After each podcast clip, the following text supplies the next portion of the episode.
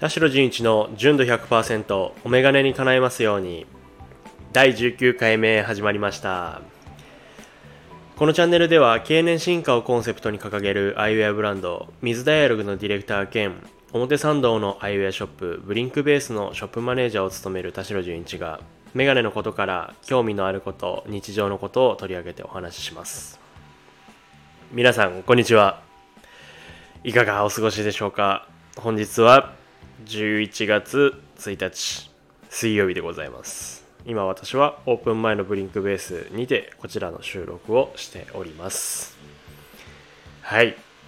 11月に入りました。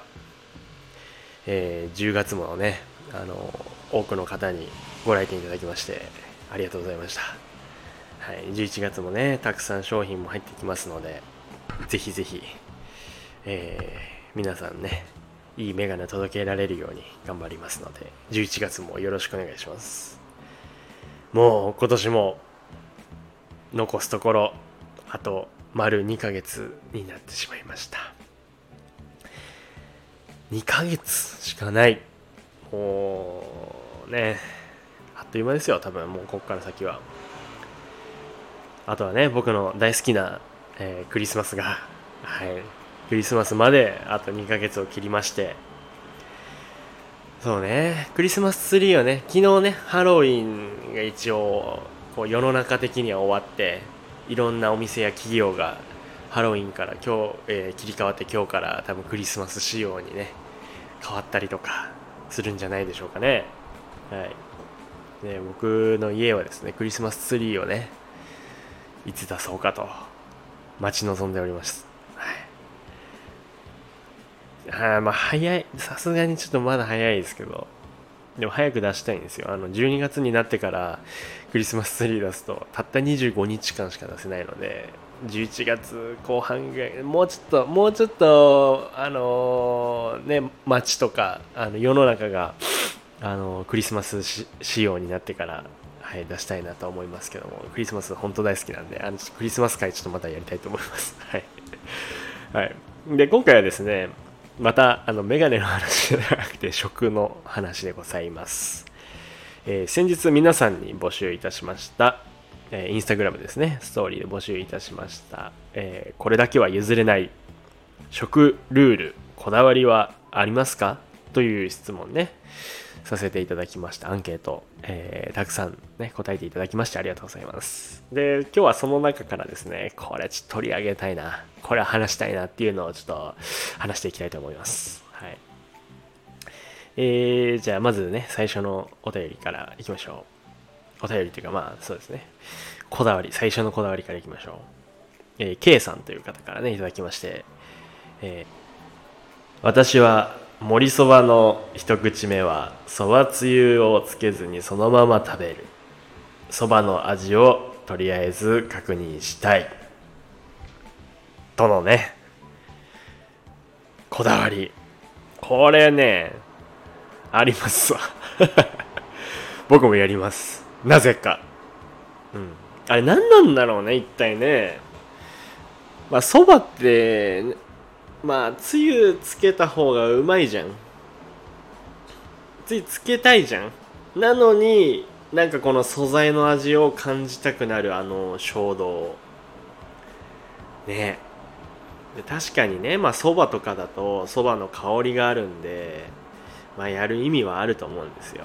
まずね確認みたいな感じで。ただ、まあ、これはあくまで僕の場合ですよ。僕の場合はそば、まあ、の香りがいい香りだなっていうのは分かるんですけども。じゃあその香りによってこのそばがいいそばかなどうかなどんなのかなってこう差が分かるかと言われると多分僕はそこまで分からないんですよ。なのでなんかあの一口目何もつけないシリーズってあれ儀式的 なんですよね。なんかなんであれやるんだろうな。つけた方がうまいんだけどね。あでもあどうなんだろうな。今思い出したんですけどあのうちのね父親そばがほんと好きではい。あの自分でもそば打ったりするようなね父親なんですけどまあなので子供の頃とかあのそばをねこう地方に行った時にやっぱ水がいいところはそばも美味しいって言うじゃないですか。なのでそばをねよく地方に旅行行った時食べに行くんですよ。でその時にあのまあ毎度のごとくそばつゆをつけずにね最初食べるじゃないですか。でうちの父親もそばつゆつけない食べるんですよ。であの気づいたらそばつゆつけないで 最後まで食べきってることが結構あるんですよ。あれは僕ちょっとわからないですねさすがに。あれ使わなかったわとか言ってそばつゆを結構な量のねそばをそばつゆをつけずにもうそのまんま すすって終わるっていう人も中にはいますからね。うん。まあ父親以外に出会ったことないですけどそんな人。つけたいよな。普通はつけたいよな。なのでねまあそういう人もいるのでまあそばそばをね最初についつけない。でもつけ麺とかもやるもんな。なぜか。小麦の香りをとか言って。ねえつけ麺。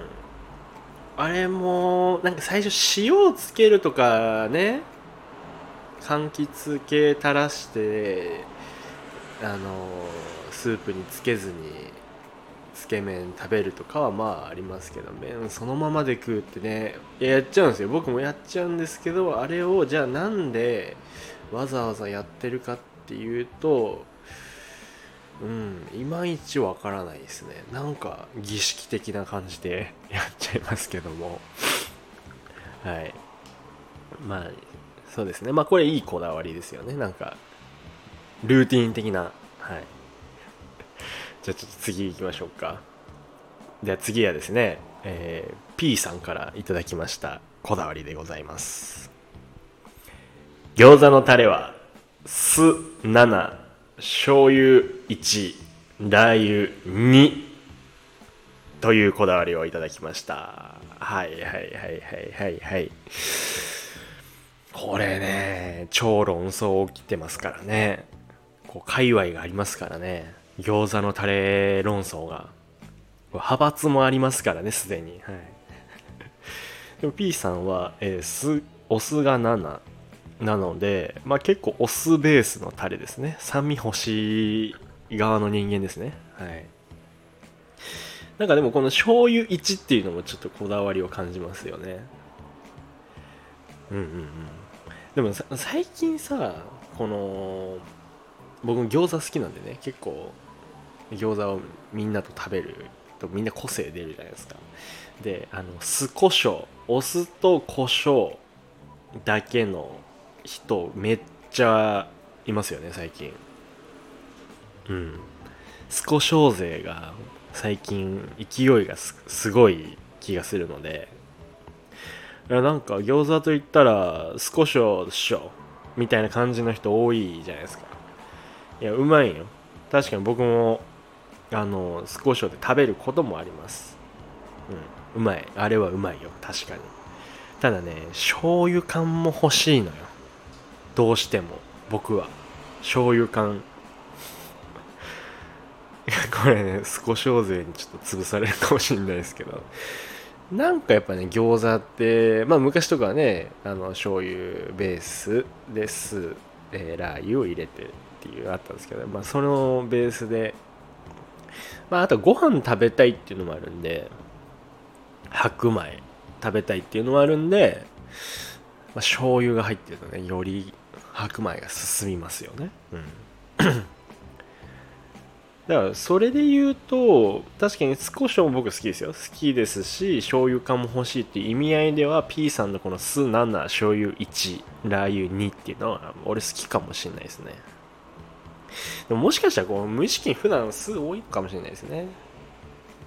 うん。そうだよね。あとはねあのー僕ね餃子、まあ、家とかでやるときとか、まあ何、何種類かタレを用意するんですよ。まあそれこそ酢胡椒をやったり醤油ベースのものをね用意したりとか。それに加えてあとねこの僕も刺激が好き好きじゃないですか。あのタバスコ大好きみたいにね。で餃子にはね僕絶対からしを元にしたタレもね用意したい人間なんですよ。もうからし。なんならからしだけでもいいいい。からしだけをつけて食べるのでもいい。ですしあとはからしマヨネーズ。これもうまいよ。本当に。多分やってる人はいると思う。これはもうね実家にいたもう小さいというかまああのね学生時代からからしマヨネーズね。これいいよ。からし結構効かせると餃子うまいんで。だから少々、えー、醤油ベースのあのノーマルなタレ、えー、からしマヨネーズこの3つ用意して餃子パーティーしましょう。はい、はい、からしってねなんかシューマイとかはよくあるんですけどね。餃子に使う人ってそんないないのか？いやでもあるもんね。餃子屋さん行けばからしはあるもんね。でからし好きな人多分いると思うのであのそういう人と多分気が合いますね。確実に。ぜひ。あのからしだけでもいいです。つけるの。本当に。マヨネーズとかなくても。はい。からしラバーあのお待ちしております。はい。じゃあちょっと次行きましょうか。はい。えー、N さんからいただいております。こだわりです。ニンニク生姜はなるべくすりおろしを使います。ただしチューブの良さも分かります。というこだわりですね。これもめちゃくちゃ分かります。このニンニク生姜はなるべくすりおろしを使いますっていうのも分かりますしただチューブの良さも分かりますっていうのもめちゃくちゃ分かります。あのチューブがいい時もあります。はい。これ特にねなんかね例えばパスタを作る時オイルベースのパスタやトマトのベースのパスタを作る時にニンニクこれは絶対にチューブ使いません。絶対に使いません。これチューブじゃダメなんですよこれは。これはもうニンニクをちゃんと、まあ、みじん切りにしたり、まあ、潰したりとかスライスにしたりとかっていうのをちゃんとあのオイルに香りを移してっていうのをしたいのであのこれはにあちゃんとニンニクを使います。うん。使いますしあとはもうもうねなんだろうなチューブを使いたい時ってあのパンチ力が欲しい時なんですよ。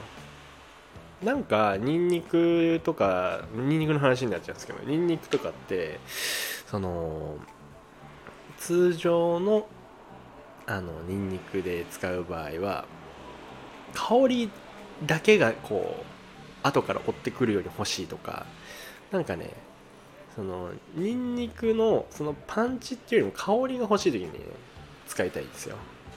でチューブ使う時は思いっきりニンニクのあの 香りというかあの癖をねあのダイレクトにあの料理に入れたい時に使ったりとか。っていう使い分けをしてます。もちろんねあの二郎系とかだとあの二郎系のラーメンとかだとねあの刻みニンニクが入ってるんでまあそれはそれでもちろん生ニンニクのねパンチあるんですけども僕の使い分けとしてはなんかねその違うんですよ。チューブとあのそのみじん切りのそのニンニクのねの使い分けはやっぱちゃんと分けていましてだから割とあれかな中華料理とかは僕チューブ使っちゃうかな。なんかもう これね中華料理を多分ちゃんと作る人はもちろんすりおろしやみじん切りでやると思うんだけど僕ね中華料理はね雑さが好きなんですよ。あの作る時に。雑であればあるほどうまいと思ってるんで。でとりあえず熱ければうまいみたいな思っちゃってるんで。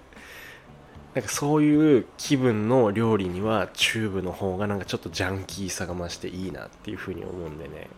中華料理はちょっとチューブより使ったりとかねしますね。っていう風にねこれも確かになこだわりあるよな。いろんなね皆さんで結構こだわりあると思いますけども。まだまだねあのまた募集したいと思います。これまあ食じゃなくても生活のこだわりでも何でもいいですしなんか面白いですね。皆さん個性がちゃんとあって。はい。まあでも意外と僕わかるなみたいなのが多かったんですけど、まあ、その中でもちょっと話したいなっていうこの3つを今回は厳選してお話しいたしました。はい。えー、またねこれのあの違う、えー、こだわりも募集したいと思いますのでその時皆さんねどんどんどしどしあの答えていただけますと幸いでございます。はい。えー、そしてリスナーの方々のメガネにまつわることからそうじゃないことまでレターを募集しておりますのでぜひともお気軽に送ってください。レターはスタンド FM のプロフィール欄からチェックして送ってください。もしくは私のインスタグラムの DM からも受け付けております。